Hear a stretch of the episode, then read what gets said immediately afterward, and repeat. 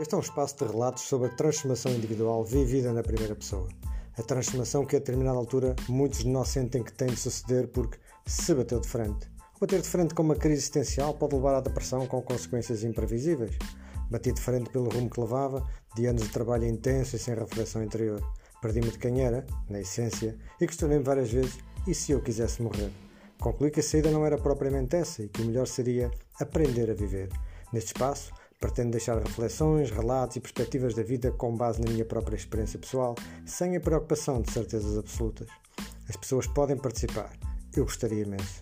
Participar com as suas intenções de mudança, mudanças para aliviar o sofrimento interno, sem medo de olhar para si mesmas.